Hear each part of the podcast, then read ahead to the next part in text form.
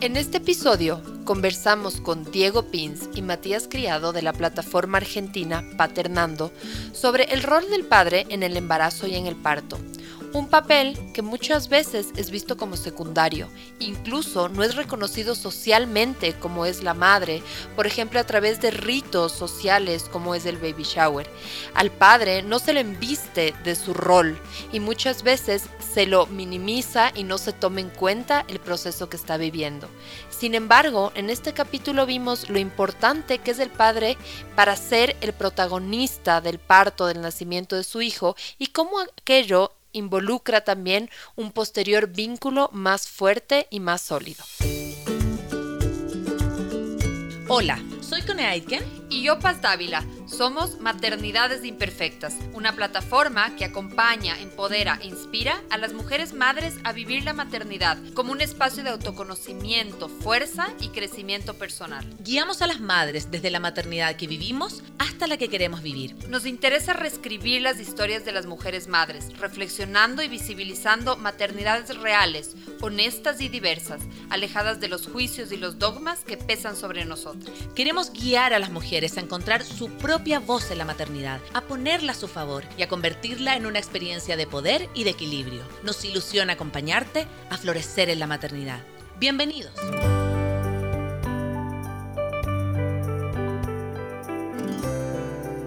Bienvenidos todos a este nuevo capítulo de Maternidades Imperfectas, en donde el día de hoy vamos a hablar de un tema que nos tiene muy ilusionadas y con unos tremendos invitados que ya los vamos a presentar. Vamos a hablar del rol del padre en el embarazo y en el parto. Así que bienvenidos a un nuevo episodio de Maternidades Imperfectas. Hola con todos, con todas que nos están escuchando. Bienvenido Matías, Diego. Ellos conforman una plataforma de apoyo a la paternidad eh, Matías es psicólogo, tiene un diplomado en género y Diego es counselor y es también facilitador de disciplina positiva. Hemos querido invitarles, ellos son de Argentina, ya nos van a contar un poquito de ellos.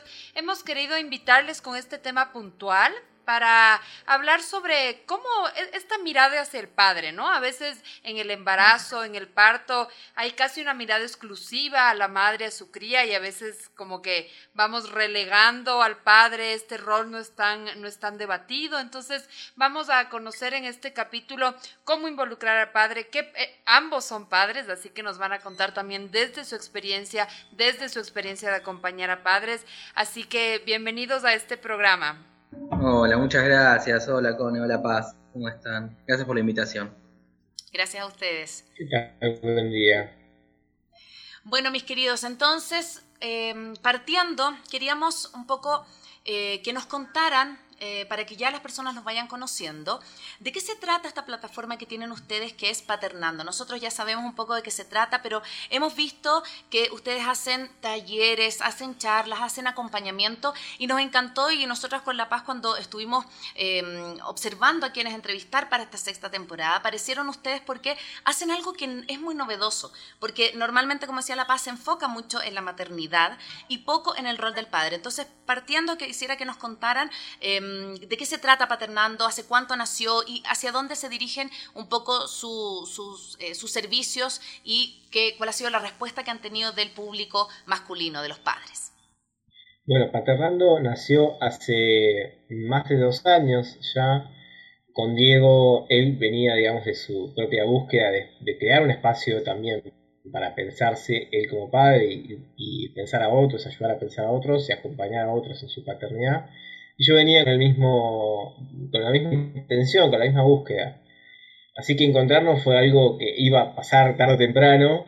Eh, pero decidimos hacer esto de sinergia, de poder empezar a pensar juntos, de desafiarnos juntos, digamos, también porque trabajar con paternidades no es nada fácil, era lo que nos encontramos que convocar a otros hombres, convocar a, sobre todo a conectarse, a pensar, a vincularse de una manera diferente, no es nada fácil. Entonces decidimos armar un espacio pensando justamente en cómo evocar a estos, a estos otros hombres, a estos padres. Em, por eso también la variedad de, como decían ustedes, la variedad de ofertas que tenemos, no solamente es grupos semanales, que es lo que nos creemos que es una de las mejores herramientas que podemos ofrecer hoy en día, sino también talleres específicos individuales, eh, consultas específicas también para aquellos que quieren hacer alguna consulta con nosotros la pueden hacer, algún acompañamiento individual también, digamos, adaptamos lo que creemos que puede servirles a otros padres desde una mirada no solamente profesional, científica, sino también humana, desde nuestra propia experiencia, para acercar a otros papás una mirada diferente de cómo ejercer su propio rol, cómo crear ese rol específico y no atarlo a lo que los demás o los libros dicen que deberíamos ser. Sí, eh, un poco si nos ah, quisiera arrancar también con esta pregunta eh, sobre expectativas versus realidad, ¿no? Desde, desde la voz de los hombres. ¿Qué es lo que ustedes ven en los padres que acompañan y también en los padres que son ustedes? ¿Cuáles, ¿Cuáles son como en estos primeros momentos del embarazo, del parto, estas... Ah, estas cuestiones inesperadas, esto que pensábamos que iba a pasar con nuestra paternidad y fue de otro modo. Eh, ¿Qué pueden ustedes como recoger de su experiencia sobre... Eh, porque al igual que con la maternidad hay como mucho, hay, hay, una idealización, está también como lo que vemos en las películas, entonces, ¿qué pasa con, qué, cuáles son estas expectativas versus realidad en, eh, en ser padre?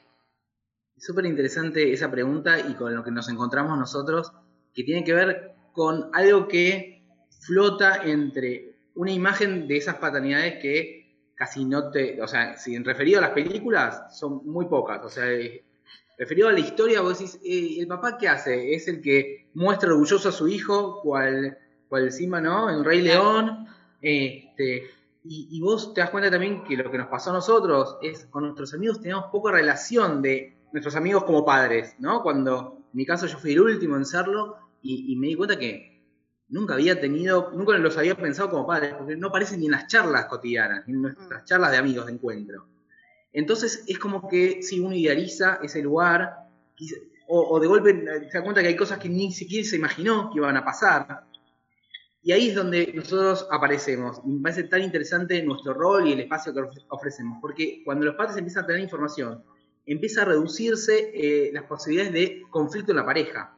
Porque lo que primero vemos, esto de yendo a la realidad, es que aparece un, hijo en la pareja y esa pareja deja de ser dos para ser tres, un trío cuando es el primero, incluso cuando empieza a ser cuatro, todo vuelve a reconfigurarse. Y esa falta de conciencia y de, estar preparado genera mucho conflicto.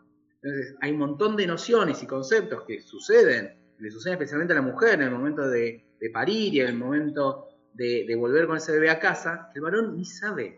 no sabe muchas veces lo que significa el concepto de puerperio. No sabe lo que significa, puedo hablar hasta en primera persona, no entendía, hasta que empecé a trabajar mucho en esto, que una cesárea es sumamente diferente a un parto natural. Primero y principal, pues es una operación. Entonces, que tiene un posoperatorio. En las películas pasa, ese proceso pasa en cuánto, en cinco minutos. Bueno, uno tiene esas imágenes. Entonces, por ejemplo, en los talleres nosotros mostramos un pedacito de un parto para que el papá tenga, aunque sea noción de lo que es una sala de parto. Claro. cuando lo pensamos en un parto em, hospitalario, ¿no? Pero bueno, empezar a manejar estos conceptos. Sí. ¿qué, te gustaría agregar de Algo también importante, algo también importante que escuchamos muchísimo de los papás es que nos dicen cuando les preguntan a otros amigos, a otros amigos padres, qué significa, qué tengo que hacer, cómo ayudar a mi pareja, cómo estar en ese momento del parto, el posparto. Y generalmente aparece como la broma, el chiste de otros hombres diciendo, bueno, aprovecha a dormir ahora que después no vas a dormir, eh, descansa, como bastante ligera la cuestión y desligada emocionalmente de lo que implica estar ahí. Lo que nosotros vemos especialmente en los varones es que les cuesta muchísimo conectarse. Y que esto es algo que si no lo trabajan eh, desde el, pre, digamos, el preparto, el embarazo y durante el parto en sí también, no se pueden conectar, después les va a costar muchísimo más. Vemos estas diferencias en los varones que se pueden conectar, que pueden dejar andar un poquito su sensibilidad, que pueden conectarse no solo con la panza en sí, sino con su deseo específico de ser padre. Porque recordemos que generalmente nosotros varones heterosis no, no gestamos, no tenemos a nuestros bebés en las panzas. Entonces nos va a costar mucho más esa conexión. No lo tenemos todo el día presente, no es que nos vamos a bañar y tenemos presente a nuestro bebé en la panza o cuando nos vamos a dormir o las náuseas o las incomodidades o el peso que muchas mujeres sienten y que es un recordatorio constante de que hay algo que, se viene, que se viene y, y los varones les cuesta muchísimo esa conexión. Sienten que hay una distancia tremenda y que no la pueden saldar. Sienten que no la pueden saldar. Eso es algo importante a romper, que sí se puede. Se puede en tanto puedan trabajar. Por eso nosotros ofrecemos estos espacios, porque nos faltan lugares para trabajarlo. No, podemos trabajarlo con amigos que nos ofrecen esa distancia tan, tan grande. Nos ofrecen nada a veces, ni siquiera un buen consejo. Eh, entonces es muy importante esta conexión de los varones con lo que nos pasa, con lo que sentimos, con lo que deseamos, con nuestra pareja, con nuestro bebé, eh, incluso durante, el momento del embarazo. Sí, y qué que bueno lo que traes acá Matías y Diego, porque yo siento que, claro, no, no van a poder sentir lo orgánico, lo físico de una contracción o a lo mejor de una náusea, pero sí hay otras preocupaciones que yo siento que tampoco se hablan en la masculinidad. Así, por ejemplo, perder el trabajo, porque claro, sale y, te preocupas de que tienes que cuidar de tu familia, que a lo mejor tu casa no está bien ambientada, que a lo mejor el cuarto de tu guagua no tiene, no sé, una cuna que te parezca cómoda. O sea, hay otras preocupaciones que yo siento que a lo mejor están más en la cabeza, pero que cuesta compartirlas. ¿Cómo ha sido la experiencia para ustedes de cuando el, hombre, el padre, logra así como soltarse un poco, decir, ¿saben qué? A mí también me preocupan otras cosas que a la mujer, pero también estoy preocupado en este proceso de embarazo. ¿Cómo ha sido para ustedes ese proceso ya como de desfogue desde la masculinidad? A ver, me parece, perdón Mati, voy a, responder yo y corregime por favor, pero tengo la sensación de que a veces el varón se preocupa más por lo que le va pasando a la mujer que ese futuro hijo o hija. Y e, eso es un gran vacío, digo, como, como distancia que tenemos y queremos acompañar en acercar. Y esto lo vemos muy seguido, esa situación, eh, donde cuando, por ejemplo, digo, eh, la que tiene muchas veces esta carga mental de pensar en las cosas de preparar el ajuar para el bebé, buscar una sillita para el auto, eh, los porcentajes son siempre que las mujeres son las que primero se, o por lo menos tienen la idea en la cabeza, me empiezan a buscar y a lo sumo logran incorporar al varón en esa búsqueda pero muy raro, o, son un poco los casos donde es el varón el que tiene esa inquietud. Mm. Y eso tiene que ver con un montón de cuestiones que, estamos empezando a ver también. Hay muy poco escrito sobre esto, ¿sí, Mati? No, y también esto de, como nombrábamos recién, los varones nos angustiamos igualmente. El tema es qué hacemos con esa angustia. Y la mayoría de las veces o no la compartimos y nos la aguantamos, porque la cultura de la masculinidad implica que hay que aguantar las cosas, solo sobre todo es solo. Entonces no la comparten a veces ni siquiera con su pareja y aguantan, aguantan hasta que en algún momento o explotan o no dan más y sienten que no dan más y bueno, ahí aparece tal vez una crisis que los pueda movilizar. Pero en general también estamos más mirando a la acción, qué es lo que hay que hacer. Los varones tendemos a mirar a la acción como algo más importante que la conexión, por ejemplo, o la cuestión más emocional. Eh, como es el cuidado. El cuidado no implica solamente hacer algo con tu bebé o con tu recién nacido. Implica conectarte, implica estar ahí, implica ser ese papá que se enamora completamente. Eh, y nada más. A veces solamente eso, no hace falta ver cuál es la mejor cama o no. Hace falta que estés presente como para conectarte a piel a piel con ese bebé. Y ahí después te van a hacer, bueno, ¿cómo hago para que este bebé que me enamoré completamente tenga lo mejor que quiero, que darle lo mejor, y ahí me pongo a buscar y ahí me pongo a hacer algo. Pero va al revés, digamos, en ese sentido, no, ¿qué tengo que hacer? ¿Qué tengo que hacer? Muchos de los papás nos preguntan eso, ¿qué tengo que hacer específicamente ese día? ¿Qué hay que hacer? Eh, ese modelo de acción completamente ligado a la masculinidad, de resolver, resolver, resolver, y no tanto a, bueno, cómo me conecto, cómo miro a los ojos a mi compañera, por ejemplo. Sí. Em, yo haciendo la investigación para, esta, para este capítulo, me acordaba de esta película que estuvo nominada al Oscar, esta Fragmentos de una mujer. No sé si la vieron. Em, y, por ejemplo, algo que me llamó a mí tanto la atención de esa película es que el rol del papá ni se le mira.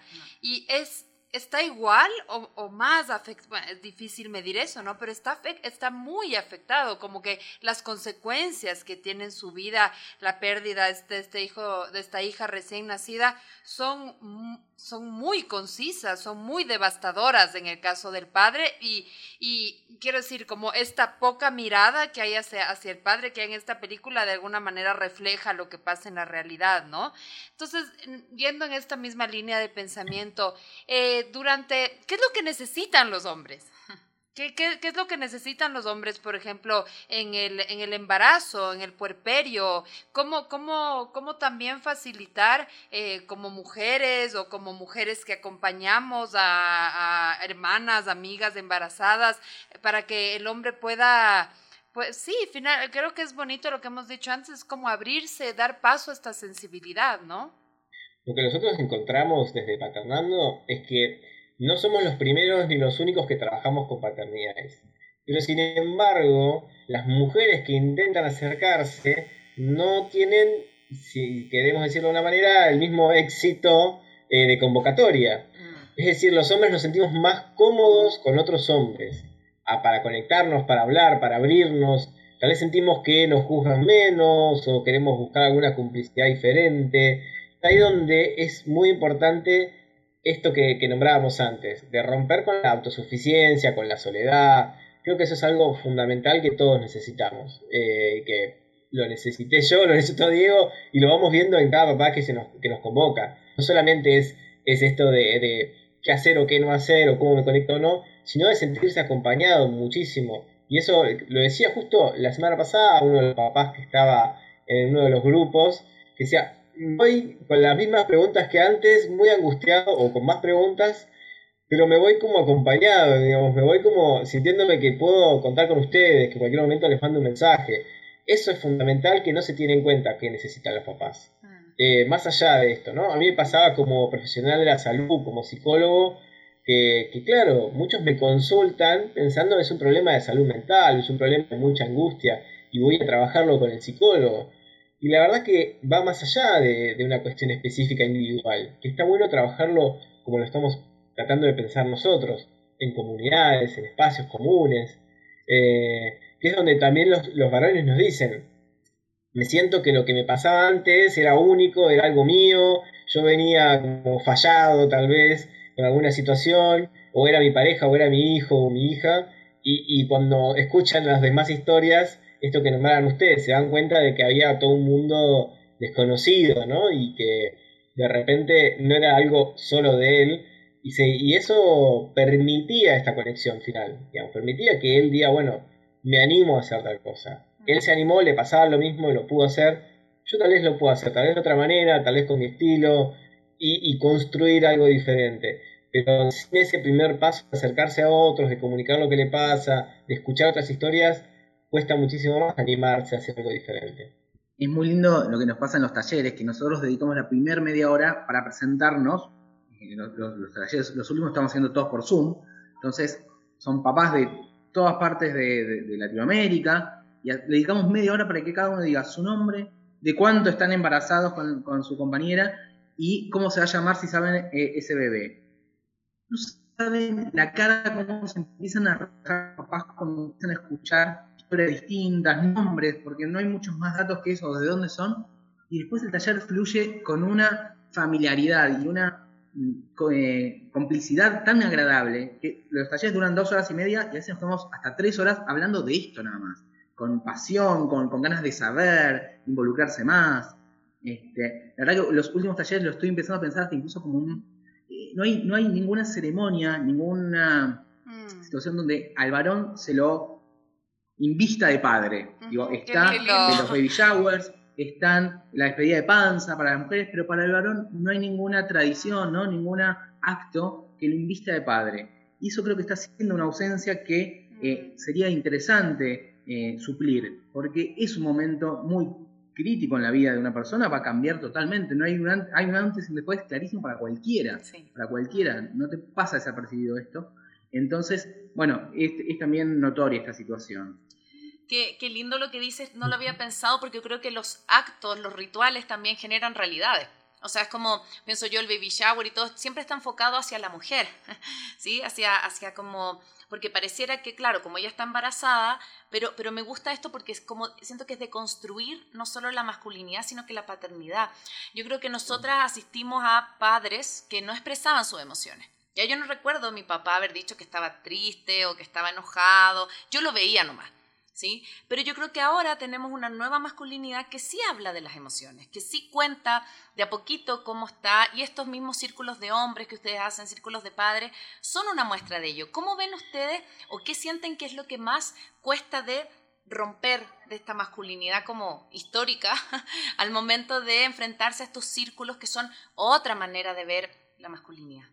A mí me, me gusta a veces pensar esto, ¿no? Nosotros como varones, nuestra generación, incluso todavía los chicos más chicos, no tuvieron lo que vos decís, un padre presente, amoroso, que, venga y se acerque y te abrace y que, o por ejemplo, digo, con estos mensajes tan sencillos, ¿no? Que te caías y que te diga, bueno, vení que te abrazo, era levantate, no llores, que encima eso es de nena si llorabas. Claro. O este, todo lo tenemos que resolver, un error era castigado, equivocarnos en la escuela, equivocarnos en una acción era reprimido, o sea, castigado. Y tampoco se nos permitía a nosotros jugar a roles de cuidado. No jugábamos con muñecas a que éramos padres, no jugábamos a que éramos eh, esos doctores que cuidábamos a otros o enfermeros. Digo, no teníamos eso. Y llegamos a este momento de la paternidad sin esas experiencias hasta de juego, ¿no? Con la importancia que es el juego para poder tramitar y poder experimentar estas cosas más pequeñas.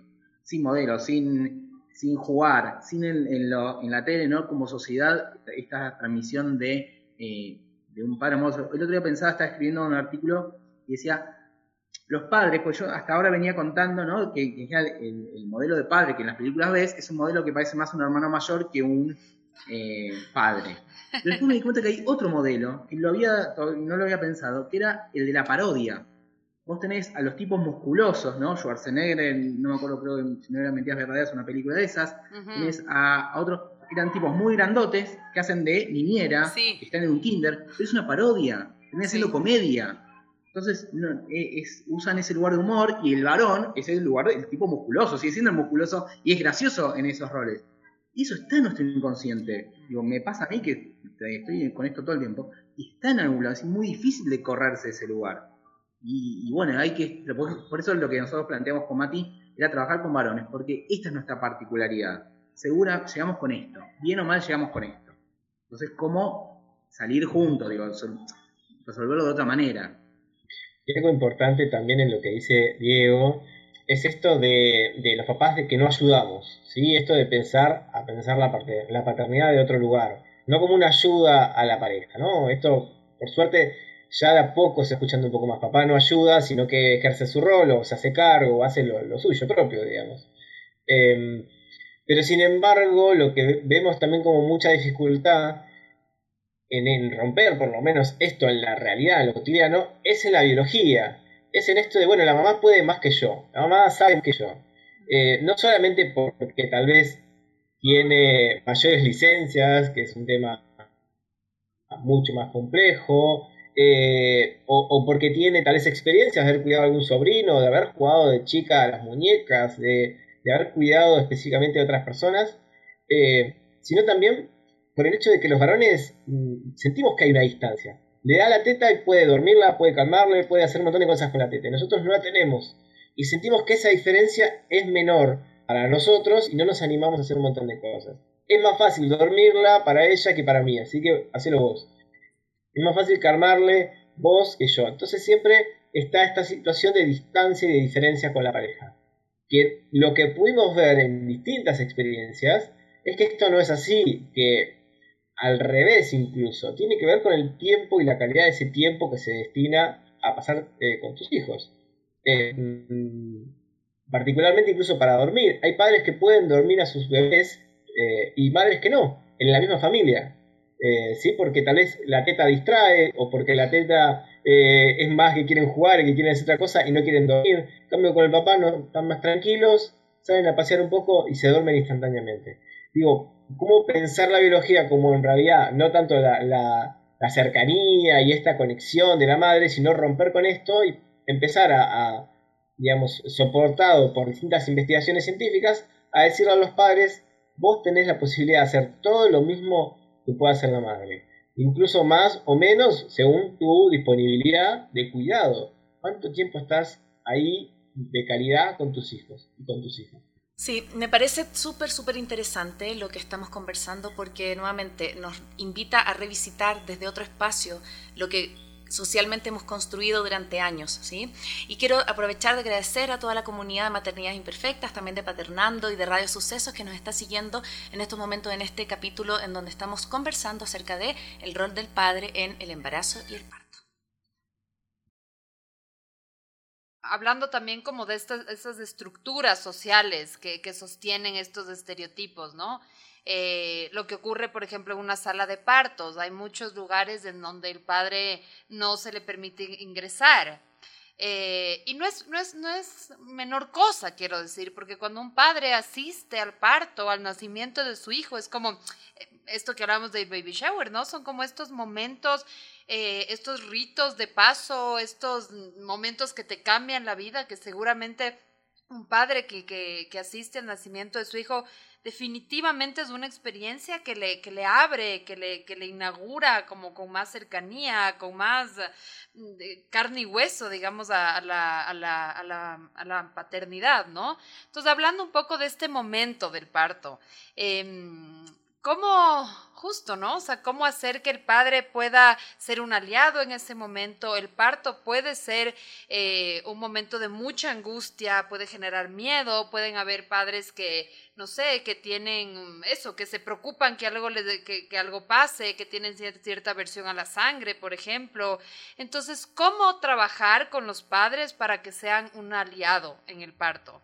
Primero, lo que nosotros pensamos es que no deberían lo que nosotros nos planteamos no es pensar a los padres como un aliado, sino como un protagonista, como un protagonista específico del nacimiento de su hijo.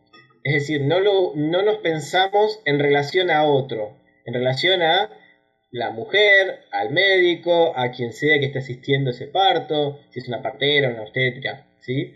sino en cómo ellos se pueden ubicar de una manera protagonista, hasta dónde quieren y hasta dónde no, hasta dónde pueden y hasta dónde no creo que eso es como para nosotros desde nuestro lugar de, varones es muy importante, porque siempre estamos en esta relación de cuidado, pero más un cuidado como de soportar, aguantar, ayudar, no tanto de un cuidado protagonista, personal.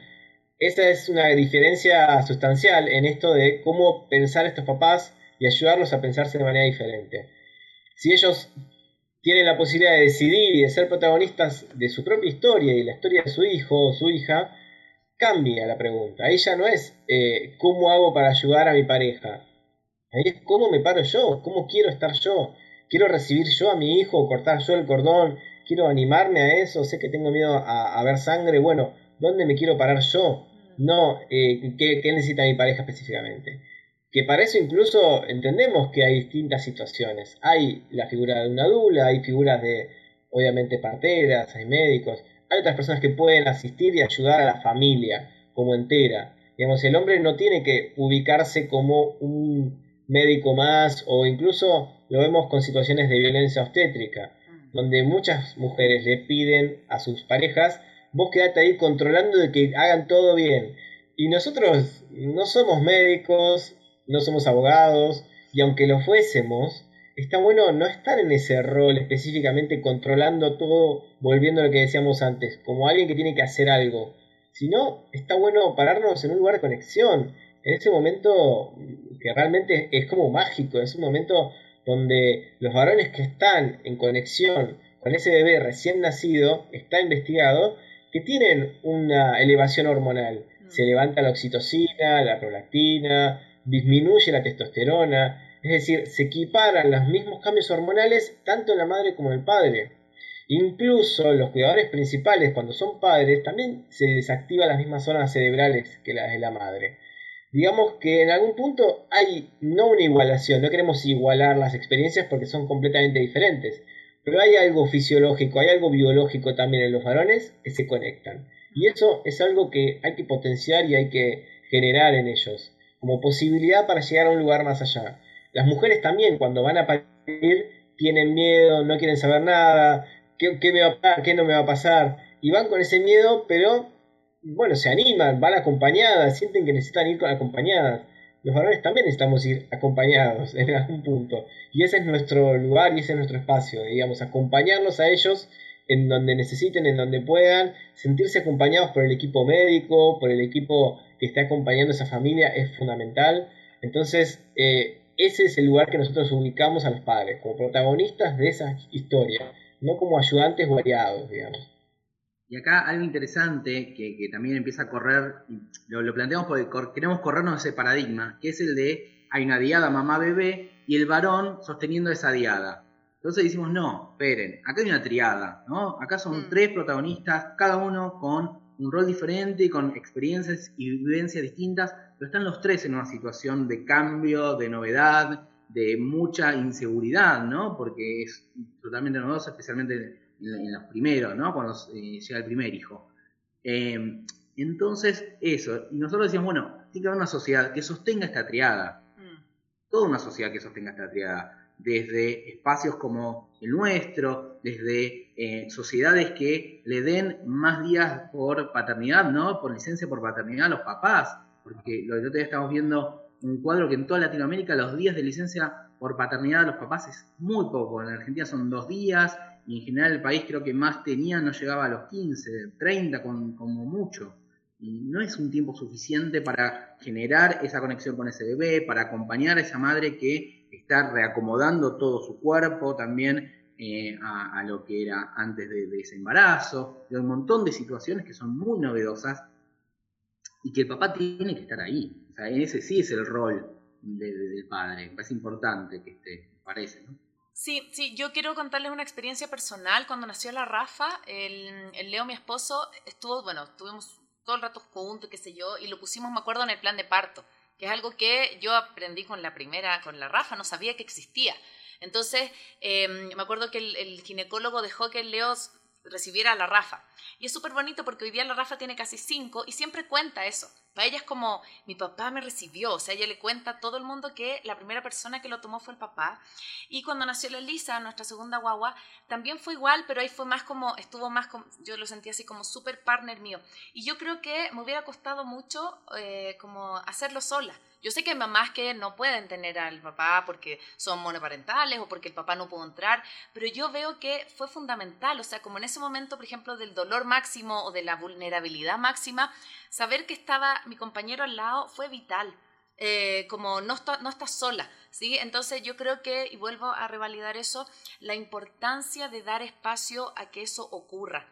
Ya, y que no sea solo que el papá nuevamente siga y vea que le pongan la, la pulserita o lo que tú decías, Matías, que controle, que, que, todo vaya bien, sino que se conecte, que esté ahí, que vea como la esposa puja, o sea, como me parece que, que entrar como en una, en una dinámica más orgánica que tanto del, del control. Yo el otro día leía que me parece, también me pareció tan bello y tan claro también, ¿no? Entender este momento del parto hasta como el momento culmine de un acto sexual. Digo, mm. como el momento de cierre de un proceso, comienzo de otro, está clarísimo, pero es, un momento que tiene que tener también esa mística, ¿no? Y a veces están eh, hospital, ¿no? medicalizadas estas situaciones, tan, que parecen un trámite más que un momento, ¿no? Este, romántico, porque vas a conocer realmente quizás al amor de, a otro amor, ¿no? Que es ese hijo, esa hija, eh, y, está todo tan sistematizado y, medicalizado que es, es, un tema. Creo que habría que cambiar un montón ¿no? Todos estos conceptos. van todos de la mano, digo, empieza a entrelazarse toda una nueva mirada. Que sí, a mí me también, eh, entrando como, como a, este, a este espacio como de, compartir la experiencia, Em, para mí, por ejemplo, fue súper importante en mi parto eh, la calma en la que se sostenía el, papá de mi hijo. Y, me acuerdo algún rato que dije, ya no puedo más, ya por favor, anestesia cesárea. Y me, acuerdo que lo que me dijo es que él me veía muy bien, me veía muy fuerte aún. Entonces, y esa frase, porque claro, uno desde el dolor de lo que estás viviendo es como, no, no, te puedes ver, pero el hecho que el otro te pueda ver y que te valide que aún hay fuerza y que estás bien, es como realmente puede ser la diferencia entre tener un parto natural a, una cesárea, ¿no? Entonces sí, me, encanta esa, esa distinción entre el que ayuda y el, mm. y el protagonista, igual, o sea, eso, la triada, el equipo, ¿no? Así que me, me parece como, como muy importante. Y, y, yendo, yendo también luego del parto al puerperio, en donde es un momento, es un momento desconcertante, donde hay mucho cambio hormonal, en donde dependiendo de las lactancias, la lactancia puede ser súper exigente. Y también lo que tú decías antes, Diego, hay esta transición, sobre todo en el primer hijo de, de pareja, familia, eh, ¿cómo, ¿Qué nos pueden decir de este momento? ¿Qué, cómo, ¿Cómo hacer que, que, el padre sea también el protagonista? Que, que esta transición pueda, pueda, ser, em, pueda ser llevada a cabo por, por la pareja. Hay este, no sé si es un mito o una realidad, tal vez ustedes nos pueden decir, pero esto de que el padre se puede poner celoso de, del niño y tal, es como hay, hay un montón de cosas que se dicen también sobre este momento, ¿no? ¿Qué nos pueden compartir sobre eso? Mira, justo que comentabas el tema del puerperio, es fundamental para nosotros trabajar, como te decíamos, como les decíamos, del, embarazo y del parto, esa conexión del, varón. Me pasó a mí personalmente con mi hija, que nació hace ya unos años, que cuando yo fui a la sala de parto, eh, habíamos charlado con mi pareja de llevar una cámara de fotos, sacar algunas fotos, y cuando apenas entro a la sala de parto, el obstetra me dice, bueno, trajiste la cámara, dale, sacá fotos. Y yo me ubiqué en ese rol de fotógrafo, saqué unas fotos tremendas, hermosas, hermosas. Además, venía la luz del día, eran muy, muy lindas, muy lindas fotografías. Pero me quedé en ese rol. Y después, mm, como también venía como con otra idea de rol de padre mucho más tradicional, me terminé, digamos, distanciando y me terminé encontrando trabajando todo el día. Eh, la verdad que fue un porperio difícil para mi pareja y para mí también, porque convivimos. Entonces fue realmente difícil entenderla lo que estaba pasando ella y también para mí comunicarle lo que yo estaba viviendo. Sin embargo, con mi segundo hijo lo pensé al revés y ahí sí me animé como a conectarme, no solo el embarazo, específicamente en el parto. Creo que tenemos unas fotos literalmente horribles, el segundo nacimiento de mi hijo, eh, pero porque nadie estaba haciendo ese rol de fotógrafo. Eh, realmente fue como al revés, fue recibirlo a Julián con, más amor, con más cariño, y, eso para mí fue fundamental para el puerperio, porque yo me animaba desde el día cero a hacer lo que quisiera hacer con él, a dormirlo, a mecerlo, a, salir a dar una vuelta al barrio, eh, a, darle de comer una, leche de, digamos, de leche materna. Mi pareja en algún punto después de un par de meses volvió a trabajar porque se sentía más cómoda. Yo podía estar en casa al cuidado de mi hija eh, muy poco. En cambio de mi hijo, el segundo, ya me podía animar varias horas sin ningún problema. Yo ya me había conectado en ese momento cero. Entonces el puerperio se vio completamente diferente en el primero en el segundo. Por lo menos no solo para mí, sino incluso para mi pareja, que podía confiar en mí ya porque yo me sentía cómodo, ducho de cuidar a un bebé recién nacido solo. Eh, solo y hasta ahí también, cuando tenía miedos o cuando tenía dudas, tranquilamente, hola Diego, ¿cómo estás? O, con otros papás también me animaba a comentar esto, digamos, era muy importante eso. Eh, entonces vivimos un puerperio diferente eh, a partir de esta disposición diferente también del hombre, no solo como algo que ayuda a nuestra pareja o no, rompiendo esta idea de la ayuda, sino como algo que realmente disfruté muchísimo.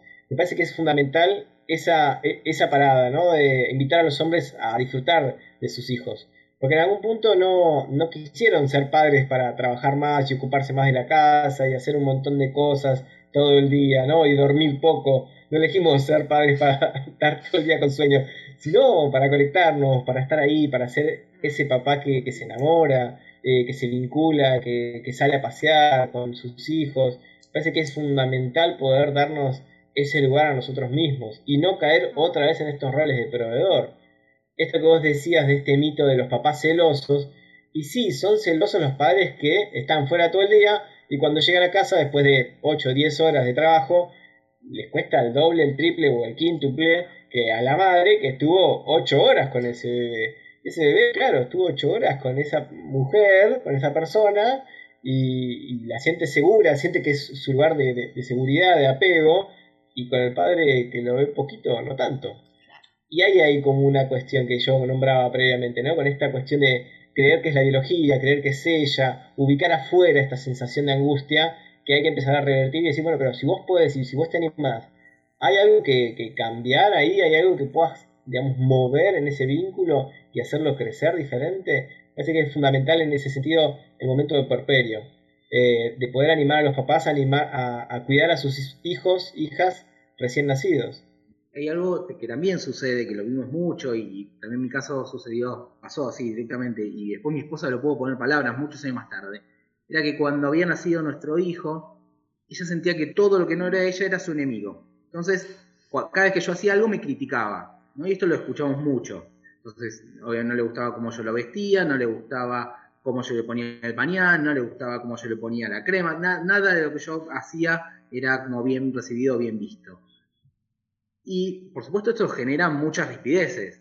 Lo que estuvimos viendo eh, con nuestro trabajo que, estamos haciendo con Mati es cuando tienes esta información y ya sabes que esto puede llegar a pasar, primero te relajas, es decir, no es personal, digo, es parte de este puerperio o es parte de esta situación que tenemos que atravesar juntos. Y cuando yo tengo esa información y estoy tranquilo y me empiezo a confiar, bueno, listo, la próxima vez lo podemos vestir distinto, mm. la próxima vez, pero ahora lo vestí yo y yo le elegí esta ropa. Dale, vamos. O no, o lo cambiamos, pero no me, no me, ofende. Digo, muchas veces cuando esto falta, lo primero que hacemos en general los varones es nos ofendemos y nos empezamos a alejar. Y eso es cuando empieza a ser el camino de bifurcación y estas parejas se terminan de, rompiendo. Porque no, no se entienden, empieza a haber estos cortocircuitos. Cada vez que yo eh, me siento criticado, digo, más sí, hacelo vos y no me, no me molestes a mí. Este, y, ese es el punto de inicio muchas veces de estas rupturas. Entonces, cuando lo sabemos, cuando la pareja empieza a tener un espacio de conversación, empieza a estar contenida, bueno, esto tiene otra, otra llegada y está amortiguado, con lo cual avanza mejor todo. Sí, yo, yo quería como, como profundizar en eso, porque me parece que obviamente nadie sabe cómo ser papá, o sea, es como todos estamos aprendiendo, pero podrían, así como desde su experiencia, darnos tips o, darle a los papás que nos están escuchando, porque también eso pasa, nosotros creamos maternidades imperfectas, pero también hay muchos papás que nos escuchan, más allá de que nos llamemos maternidades imperfectas. Eh, entonces, como quiénes nos están escuchando, quiénes van a escuchar después del podcast, em, algunas estrategias como concretas que puedan servirle quizás a papás que están como más perdidos en esto de cómo me involucro, cómo cuando ya llega esta guagua a la casa, que no sé quién es, no lo conozco, no me conozco a mí, ¿qué cosas ustedes podrían como decirles o, o ayudarles para que pudiesen establecer más esa conexión vincular emocional con su hijo que obviamente en muchos casos la mamá ya la tiene, lo tuvo nueve meses en la guata, entonces nace y como que ya, ya se conocen un poco, pero el, pero el papá lo viene conociendo ahí cuando, cuando sale, digamos, así como, hola, ahí, se, ahí es la presentación oficial, digamos. ¿Cómo podrían entregarnos algunas estrategias o herramientas para eso? Bueno, primero que, que tenemos espacios específicos para ellos. Ahora justo este fin de semana tenemos un taller específico de preparto eh, vía Zoom, con lo cual sean del país que, que estén, no hay problema se pueden sumar, todavía tenemos algunos cupos, los últimos. Y para los que ya son papás y nos están escuchando, eh, o para las parejas, o para alguien que conozcan que es papá y que esté atravesando tal vez algún momento y quiera sumarse, la semana que viene, eh, o la otra, el 26, el sábado 26, tenemos un taller específicamente también para los papás. Así que también los invitamos a estos espacios específicos que son todos online, así que se pueden sumar de cualquier lugar en donde estén. Más allá de estos espacios que también les seguimos ofreciendo y que pueden entrar en, nuestros, en, nuestras redes sociales, eh, yo creo que lo más importante para mí, desde mi experiencia, no solo como papá, sino también como profesional, acompañando a otros, es esto de romper con la idea de me la tengo que aguantar yo solo. Eh, empezar a nombrar todo lo que no puedo hacer, empezar a preguntarle a otros papás, empezar a hablar con otros papás, empezar a hablar con otros hombres. A lo sumo, si no encuentro otros hombres, tal vez hablarlo con mi pareja, porque no? De alguna forma que no sea demasiado conflictiva, eh, porque sabemos que tal vez hay, hay que pueden suceder, eh, pero no tanto desde la culpa, sino desde un pedido justamente de, acompañamiento, un pedido de escucha, eh, y contarle lo que uno va sintiendo. Me parece que es fundamental en ese sentido romper con esta idea de yo puedo solo, yo me la banco, o yo estoy acá y voy a salir adelante, sea como sea. Eh, me parece que, está bueno sentirse acompañado, me parece que es fundamental en realidad ese acompañamiento, eh, ya sea de tus amigos, de otros papás. Eh, la verdad que la pandemia hizo que muchos padres estén mucho más en sus casas y mucho más solitarios o sentirse solitarios.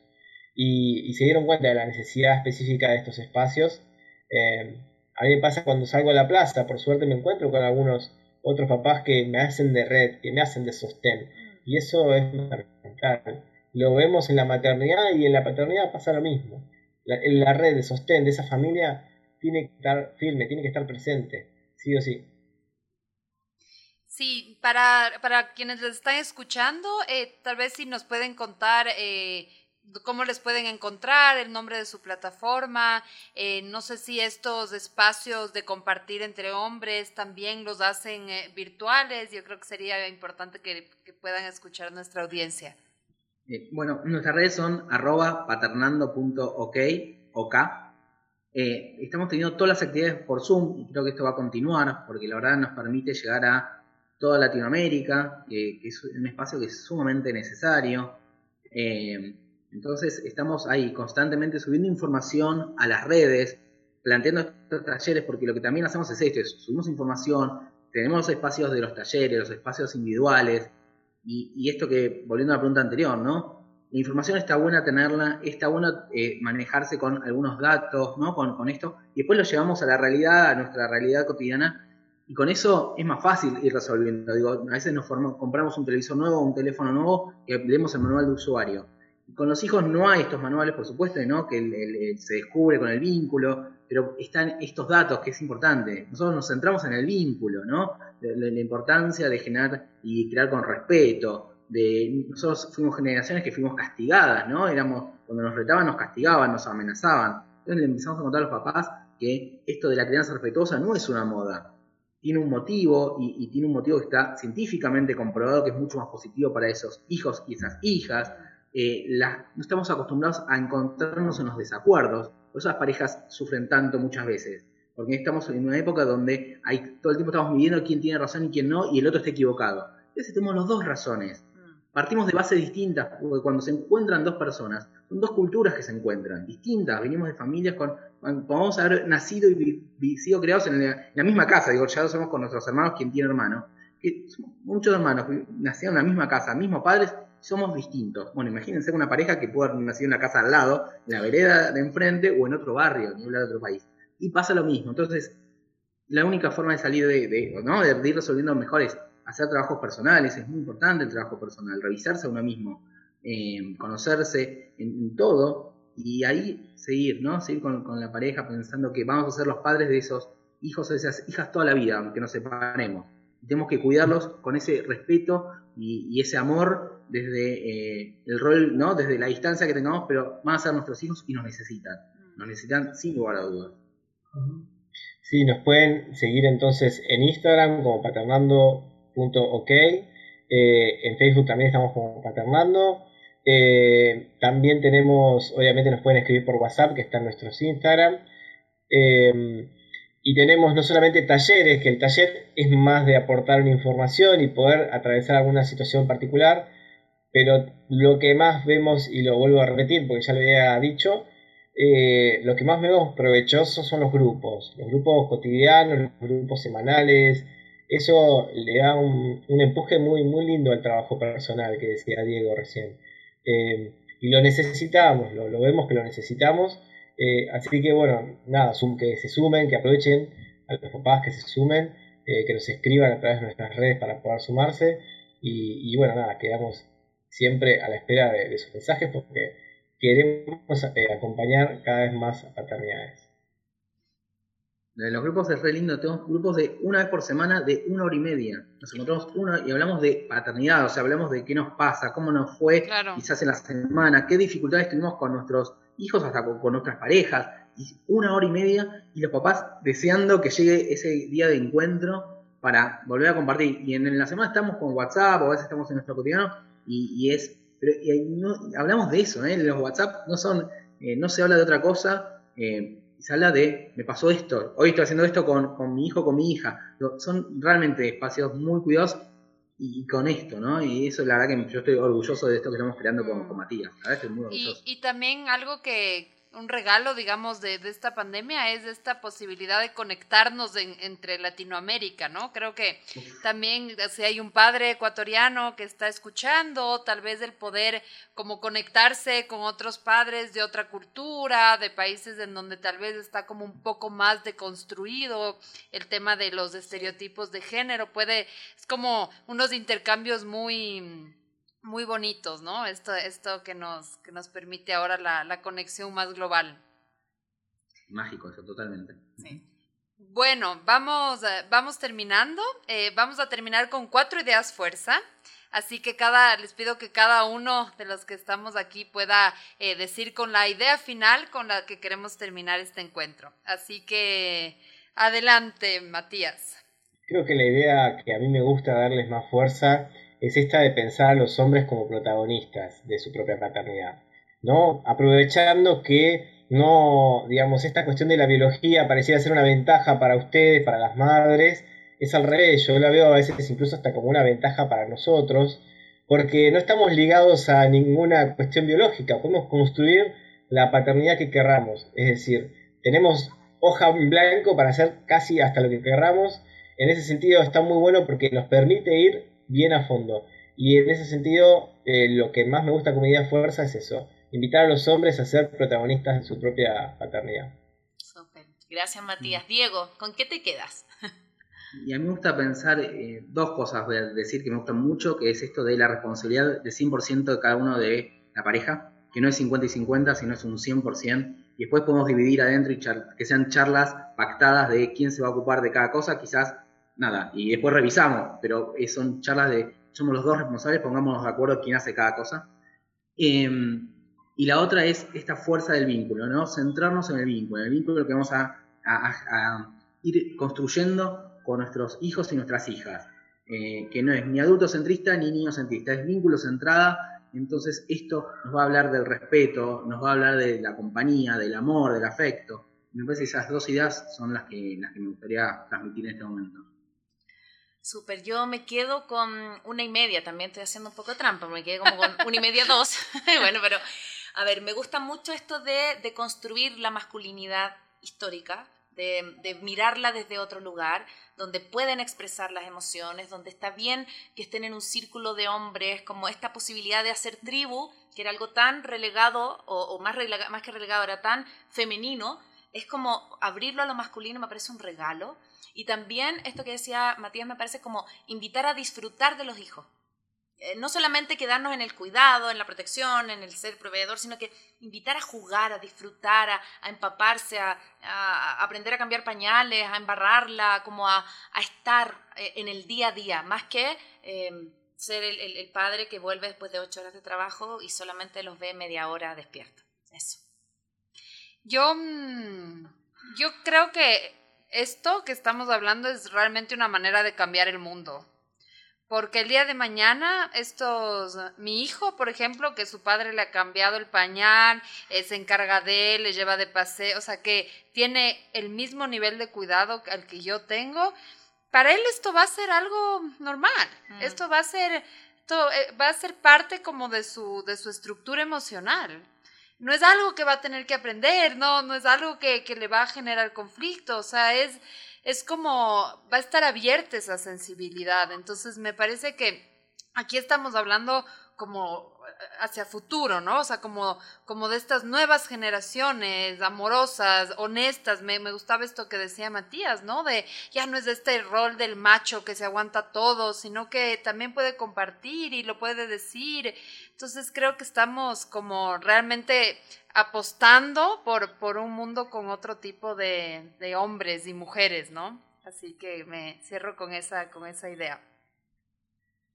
Queremos, queremos agradecerle mucho, chicos, por estar acá, eh, por, por, ser un aporte desde su plataforma Paternando, que con La Paz, como decimos, nos enamoramos de ese espacio dijimos, los tenemos que tener esta temporada eh, abierta siempre, por supuesto, a seguir colaborando.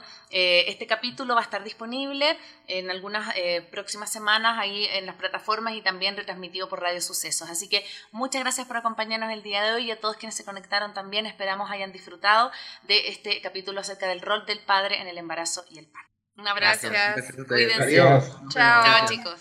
Adiós. Chao, chao.